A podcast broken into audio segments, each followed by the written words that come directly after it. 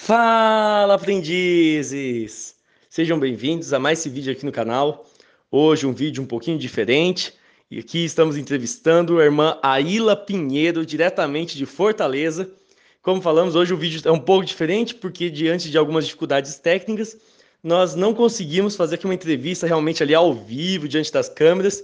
Estamos fazendo aqui uma entrevista através de áudio, depois da edição deixo aqui um vídeo bonitinho para vocês verem. Mas temos aqui essa oportunidade, estamos aproveitando de gravar através dos áudios essa entrevista para a irmã Aila, que faz um movimento belíssimo em Fortaleza, participa do movimento interreligioso junto com a Dutra Dias, já participou ali de, do Fraternidade Sem Fronteiras. E então a gente gostaria de aproveitar e fazer essa primeira pergunta, né? Já agradecendo, muito obrigado, irmã Ilha, de aceitar o nosso convite, de estar aqui com a gente, aceitar participar do nosso vídeo. A gente gostaria então de te perguntar: como foi para você participar do movimento interreligioso? Como que você começou a fazer parte disso? Como que surgiu essa ideia? Como tem sido para você essa experiência, dessa troca, desse contato aí com as diversas religiões? Como integrar isso nesse movimento aí? Como que tem sido para você essa experiência? Resumindo o que a gente gostaria de perguntar. Olá, Vitor. Olá, demais ouvintes. Quero agradecer por essa oportunidade de, de gravar essa entrevista por áudio e Fico muito feliz com o convite. Bem, eu, eu tenho 56 anos e já estou há 31 anos que eu sou freira, né? Que eu sou irmã de caridade. Então, é, o diálogo interreligioso, ele começou mesmo antes que eu ingressasse na, na minha congregação, na minha ordem, né? no convento. Eu já fazia antes, então tem mais de 31 anos. E nasceu mesmo é, da minha atividade na igreja, não é? Porque eu sempre fui uma jovem participava de grupo de jovem, é, então a gente tinha um grupo muito animado e era um grupo. A minha paróquia é, pertencia, era coordenada pelos padres jesuítas. E os padres jesuítas, eles são muito assim de, de estudo, não é? De, de, eles são de colégio, de faculdade e tudo mais. E quando eles estão no, nos bairros pobres, eu morava num bairro bem pobre, né? lá no, no Piauí, não é? que foi onde eu nasci. E aí eles, eles faziam tudo para a gente ter consciência política, para a gente ter essa questão da abertura para o outro. E, e aí eu fui uma jovem da década de 80, certo? Então ali era, era a saída da ditadura, todo mundo queria diálogo, todo mundo queria. Né? E a igreja incentivava muito. Então isso já começou nessa época. Eu sempre me senti à vontade, me senti chamada para isso. De início foi mais com as igrejas evangélicas que, que, que eu mantinha esse diálogo. Depois que eu me tornei freira, a, eu sempre manifestei esse desejo à minha congregação. É, ela permitiu e incentivou, né? É, então eu continuei aquilo que eu já fazia antes. E aí foram entrando outros grupos. Quando eu morei para estudar, estava estudando para fazer o mestrado em Belo Horizonte, eu conheci os judeus e aí eu tive um longo tempo de diálogo entre os judeus.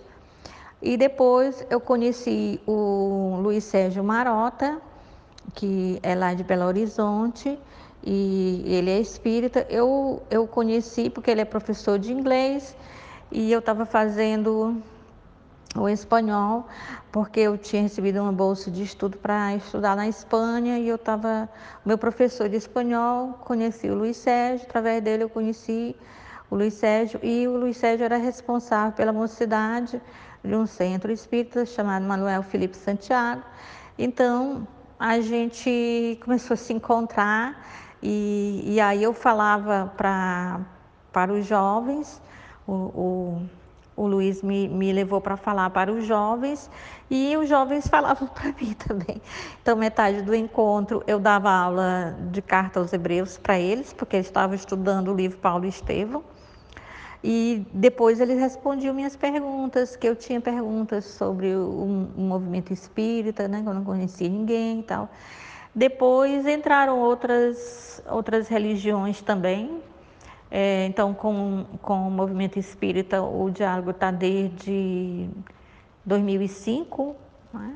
Em 2005 começou, é, entrou essa nova, esse novo grupo, que é o Espiritismo. Depois outros grupos, como religiões afro e, e, e outros grupos foram chegando. Né? Então, eu fico muito feliz que cada vez aumenta mais esse, esse número. E eu, eu gosto muito da Fraternidade Sem Fronteira, porque a Fraternidade Sem Fronteira, em vez da gente conversar juntos, a gente trabalha juntos. Né? Então, a Fraternidade Sem Fronteiras não tem fronteiras religiosas, e então é um, é, são pessoas de diversas religiões, filosofias ou não, né? que estão juntas para fazer um mundo melhor através do, do, do trabalho, da dedicação aos irmãos mais sofredores. A segunda pergunta que nós gostaríamos de trazer é: nós sabemos que você participa aí, realiza um trabalho fantástico aí em Fortaleza. Nós vimos ali no vídeo do Fraternidade Sem Fronteiras, que foi comentado, que foi um trabalho de arrecadação de algumas moedas junto com, com os jovens daí, que foi mandado ali para o pessoal, se não me engano, ali de Moçambique. Gostaria que você contasse para nós como que foi realizado esse trabalho, como que é essa atividade que você realiza aí em Fortaleza. Traz um pouco dessa realidade para a gente. Bom, essa questão das moedinhas é um dos trabalhos, dos meus trabalhos com a fraternidade. Na realidade, não é trabalho meu, né? Meu, meu trabalho dentro da fraternidade é na questão da divulgação, porque onde eu estou eu, eu, eu divulgo a fraternidade, eu, eu consigo padrinhos, que foi esse o objetivo. Eu conheci o Wagner e há muito tempo, antes mesmo da Fraternidade Sem Fronteiras, gostei muito dele. E quando ele começou, ele me explicou, achei a ideia fantástica. E ele queria pessoas que tivessem influência em diversos aspectos da sociedade, tipo uma freira, um padre, um pastor, um, um, um expositor espírita, um cantor, um ator. É, e assim pegar essas pessoas que de alguma forma são conhecidas para fizesse trabalho de divulgação. Quer dizer, as pessoas confiam, né, porque tem lá o pastor Milton, porque tem lá a irmã Ila, porque tem lá a, a, a, é, é aquela mãe de santo, porque tem, tem lá aquela pessoa que é ativista. Então, ela é, é, dá credibilidade né, para um, um movimento que estava nascendo na época. E agora já tomou proporções tão grandiosas que eu acho que eu seria totalmente é, dispensada. Mas a, a, gente aqui, a gente apadrinha, não é? além disso, da gente apadrinhar, a gente consegue muitos padrinhos. Então, acho que o meu trabalho maior é conseguir padrinhos. Eu não trabalho com a questão das moedas, eu apenas sou a carteira, né? a pessoa que leva as moedas. Então, as moedas são doadas por jovens, não por crianças, né? crianças pequenas. É, crianças até nove anos, crianças pobres, crianças que não que são assistidas, crianças que precisam de ajuda, crianças que vão vão para o projeto Anjo de Deus, às vezes, né, que é um projeto que tem aqui no nosso bairro, que a criança ela estuda no, no colégio da rede estadual num horário, no outro horário, para ela não ficar na rua, para ela não, não ser é, abordada pelo, pelo pessoal do tráfico, né, para trabalhar no tráfico. Então, elas elas e para elas terem o que comer, né? Porque elas têm a merenda escolar no colégio da rede estadual e no outro período do dia ela ficaria com fome. Então ela vai para o projeto Anjo de Deus, lá ela tem né, o alimento, ela aprende música ou ela aprende é, esporte, alguma coisa assim. E é, são, então, são pessoas muito pobres, os que, que, passam por muita necessidade. Então, são pessoas que o que podem doar são moeda de um real. Né? Então, eu re, apenas recolho e essas moedas, né? E, e, levo as moedas, não troco, eu, eu deixo moedas mesmo, entrego as moedas do jeito que eles me entregam. E são crianças do Ceará e crianças do Piauí, porque a minha mãe também recolhe com a minha irmã lá no Piauí. Então, porque as pessoas sempre podem participar, né? As pessoas sempre podem se sensibilizar. As crianças olham aqui na praia e eu digo, olha, Moçambique fica do outro lado do mar. Né? Na realidade, aqui de Fortaleza, o outro lado, o outro lado mesmo é Angola, porque eu acho que Moçambique está mais em frente ao litoral paulista, não é? Mas eu, eu mostro isso para ele, lá do lado de lá do mar, é, as pessoas não têm o que comer, não tem uma escola que tenha comida. É, e tem mais, elas não têm pai nem mãe, elas os pais morrem e muito cedo e criança de 7, 8 anos assume os irmãos para criar os irmãos, porque os pais morrem muito não é, de, de, de AIDS e, ou de fome mesmo e outros maltratos. Né? E elas doam, então eu apenas levo. Eu não, eu não, é claro, quando eu, eu, tenho moeda de um real, eu jogo, boto as minhas lá junto com as deles, mas, mas é um trabalho deles, não é? Porque as pessoas têm que ser educadas a, a se sensibilizar pelas outras. E, e quem passa por, por, dificuldade é, entende melhor a outra pessoa que passa por dificuldade. Então, exatamente por crianças que, que têm uma vida muito difícil aqui na favela, é, é que elas podem se sensibilizar com as coleguinhas que estão do outro lado. Não é? E aí essas moedas são muito úteis, porque por exemplo, uma vez eu juntei, acho que foi 180 reais em moeda de um real, e, e serviu para construir uma casa lá em Moçambique, para uma senhora que, que morava embaixo de uma árvore, porque o, o dinheiro lá é muito desvalorizado, então o real é, é, é, é bem valorizado, né? E, e do metical, né? O metical é, é bem desvalorizado. E então é isso não é um trabalho meu, né? É um trabalho das crianças. A terceira pergunta que gostaríamos de fazer é: diante desse momento de pandemia, do isolamento social, conta como que tem sido aí para você esse momento? Como que tem sido aí a realização dos trabalhos, das atividades, levando o consolo, o alimento espiritual e material para as pessoas aí na região? Como que tem sido esse momento na pandemia de isolamento social para continuar com o trabalho com Cristo. Então, resumindo aí a pergunta, como tem sido para realiza, continuar realizando esse trabalho com Cristo, levando o apoio material e espiritual diante desse momento de isolamento social? Bem, eu acho que o nosso trabalho importante aqui é conscientização né, da população, é conscientização sobre os direitos dela, sobre a busca de políticas públicas é, e a gente faz um trabalho também de ajudar, mas a gente tem que ensinar o, o, o Pedro a pescar, não é só dar o peixe, né? E eles têm que lutar pela dignidade deles também. Né? E a gente encarou a pandemia, né, o isolamento social com muita responsabilidade. Nós procuramos é, conscientizá-los da gravidade do, da situação e, e, eles muitos não não conseguiram é, porque também é muito difícil para muitas pessoas as pessoas se isolarem numa casa mínima, uma casa pequenina que tem às vezes 12 pessoas morando.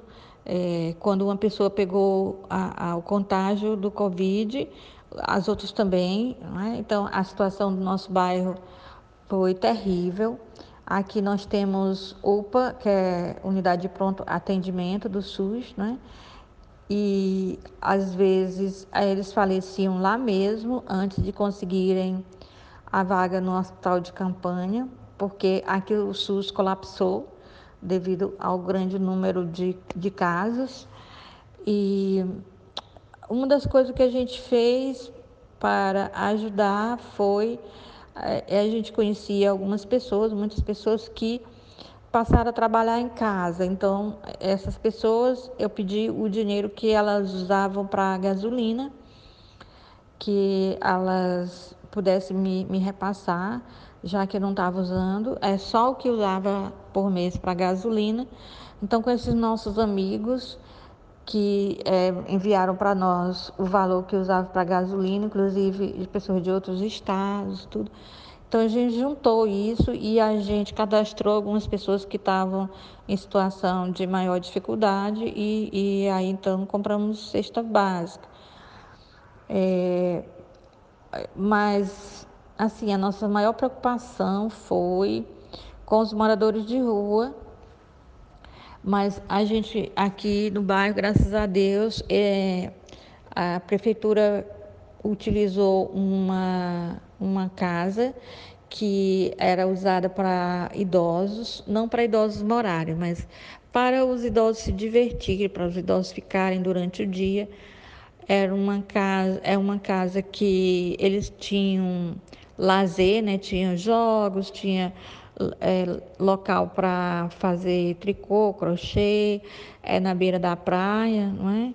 Então, é uma casa que a prefeitura usava para isso. Então, eles podiam ouvir música do tempo deles, dançar, essas coisas todas. Como os idosos não estavam indo para essa casa, então a prefeitura é, colocou os moradores de rua que aceitaram, né? Porque alguns não aceitaram ir para lá e lá estiveram, podiam ficar e, e ficar por lá até passar a pandemia e tomar banho, é, deram roupas, não é? Para eles e eles tinham alimento todo dia. O alimento vinha, a, o almoço feito para eles, não é? E aqui também ah, os que não conseguiram, não quiseram, não aceitaram ir né, para essa casa, eles também recebiam o almoço lá na praça né, do Ferreiro, que é a praça aqui central, e, então a gente relaxou mais, mas a, a outra preocupação aqui em Fortaleza também foi com o sistema penitenciário, né? porque o sistema penitenciário aqui é um caos e nossos irmãos são, são assim, estão em superlotação as celas e a gente ficou assim muito preocupada disso chegar até lá e como é que seria, né? Então ia ser uma, uma né, um, um caos mesmo, que, que eles iam sucumbir com, com aquilo ali, mas também foi isolado, não é? Ninguém recebia as visitas é, dos parentes, né? E, mas teve um, um, caso ou outro, né? Que é a questão dos carcereiros, né, dos funcionários, que acabam é, se contagiando sem saber e acabaram levando. Mas foi retirar logo esses enfermos, isso nos preocupou, não é? o sistema penitenciário e a questão dos moradores de rua. Quanto aos, aos habitantes daqui do bairro, aqueles que, que a gente pôde orientar para o auxílio emergencial, a gente orientou, porque às vezes as pessoas não sabem nem o que fazer, nem como fazer, nem onde ir. Não é, não é porque é, saiu um, um, auxílio emergencial quer dizer que todas as pessoas que têm direito a eles sabem chegar até eles, não é? até receber. Então, às vezes, é preciso muita ajuda nesse sentido. E algumas pessoas não tinham nem é, documentação, como é, é, sem CPF, não tinha nada disso. Ainda foi tirar a documentação e, e foi um, assim, um, uma coisa bem difícil. Mas, enfim, deu certo, né? A gente, de certa forma, manteve o isolamento e no, quando era para receber a cesta, eles vêm, aqueles estão cadastrados, é, a gente marca horário, eles chegam aí no portão e a gente recebe lá e a gente é, pergunta se está tudo bem, como é que está, eles dizem as notícias e a gente entrega. Então não teve aglomeração, a gente conseguiu fazer isso numa boa. É, e a, as mães, né, porque a, a, aqui tem muitas mães de filhos que estão na penitenciária, então elas entraram muito em pânico é, do que poderia acontecer lá, e também porque tem uma coisa para quem tem parente na, no sistema carcerário, é que se a pessoa some, aí, os parentes somem, então às vezes começa a acontecer coisas lá, né? Eles começam a, a, a ser maltratados e tudo, porque nem todo mundo que está dentro do, do cárcere é uma pessoa que, que é violenta, né? Muitas vezes os jovens eles se veem sem opção e começam a trabalhar vendendo o, o, as drogas, né? E depois eles são eles são presos como traficantes, mas é, é de início eles não não têm é, essa coisa de serem violentos. Eles só querem sobreviver. Lá é que eles são recrutados, lá dentro, pelo, pelos traficantes que estão lá. Eles têm que se submeter a várias situações degradantes e tudo. A presença dos, dos parentes é importante porque ah, eles lutam, né? Porque eles falam, a gente pode entrar em contato com direitos humanos e várias coisas que a gente pode fazer. E quando eles não podem ir, é, aí muita coisa pode acontecer lá, eles nem, os parentes nem sabem o que é está acontecendo. Então, geralmente, quando eu falo parente, estou falando mãe, né? Porque é, principalmente é, é, são as mães que, que são os parentes dele, né? Eles têm mãe, é, é isso que, que acontece. Então isso aí foi preocupante, mas no fim das contas tudo foi contornado, né? Então eu acho que com a graça de Deus deu tudo certinho, né? É, aquelas nossas preocupações iniciais, é, não, elas foram esvanecendo um pouco à medida que o, que o tempo foi passando e a gente viu que a gente pode fazer muita coisa com oração quando a gente não pode agir de outra forma, né? Então, a gente ora e Deus age. Agradecemos mais uma vez de você ter aceito esse nosso convite. Gostaria de falar mais alguma coisa para o pessoal de casa que estiver assistindo, algumas considerações, alguma mensagem que você gostaria de trazer, gostaria de passar aí para o pessoal? Eu, eu que agradeço essa oportunidade é, de estar aqui falando com você, com, com os demais. Eu acho que a mensagem que eu tenho para dizer é que a gente sempre pode fazer algum, algum bem pela, pelos outros. Se a gente está decidido a praticar o bem, a gente faz, né? E a gente não precisa fazer grandes atitudes de heroísmo. Nem todo mundo nasceu para ser herói. Ou nem todo mundo é herói, ou nem todo mundo é um santo, não é? Uma pessoa mais misericordiosa do mundo. Mas todos os dias nós somos interpelados por situações, a gente a gente está no ônibus ou está num, num, sinal, né? Está no, no, carro e está num sinal fechado e, e coisas acontecem. É, então, às vezes a gente, a gente presencia um acidente, às vezes é uma pessoa que precisa de ajuda a gente está andando na rua e alguém nos interpela, eu, eu acho que a gente é, é, não pode deixar o medo nos paralisar, a gente tem que ser consciente da gravidade que é a violência. Eu moro num, numa favela, tem, tem guerra entre facções. Eu, eu, eu tenho todo motivo para desconfiar do ser humano, mas eu não deixo que isso me afete.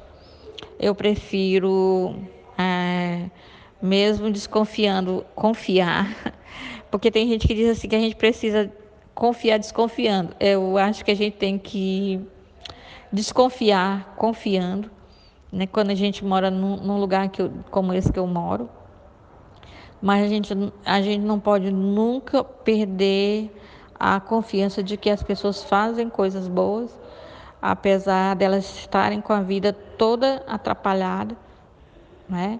E, e que a gente sempre pode fazer o bem num gesto pequeno, por menor que seja, como uma moeda de um real, né? Um abraço, obrigada por tudo.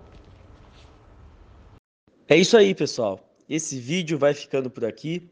Agradeço muito todo mundo que assistiu, que acompanhou aqui com a gente. Agradecemos mais uma vez aqui a irmã Ila por ter estado aqui conosco, por aceitar participar com a gente, responder aqui as nossas perguntas. Então, pessoal, não se esqueça de curtir o vídeo, compartilhar para os amigos se gostou, se inscreve aí no canal se não está inscrito, clica no sininho para acompanhar cada novo vídeo que a gente colocar para você receber uma notificação e receber as novidades. Muito obrigado então, agradeço muito a presença de todo mundo até, até esse momento Esperamos vocês até o próximo vídeo. Muito obrigado. Tchau, tchau.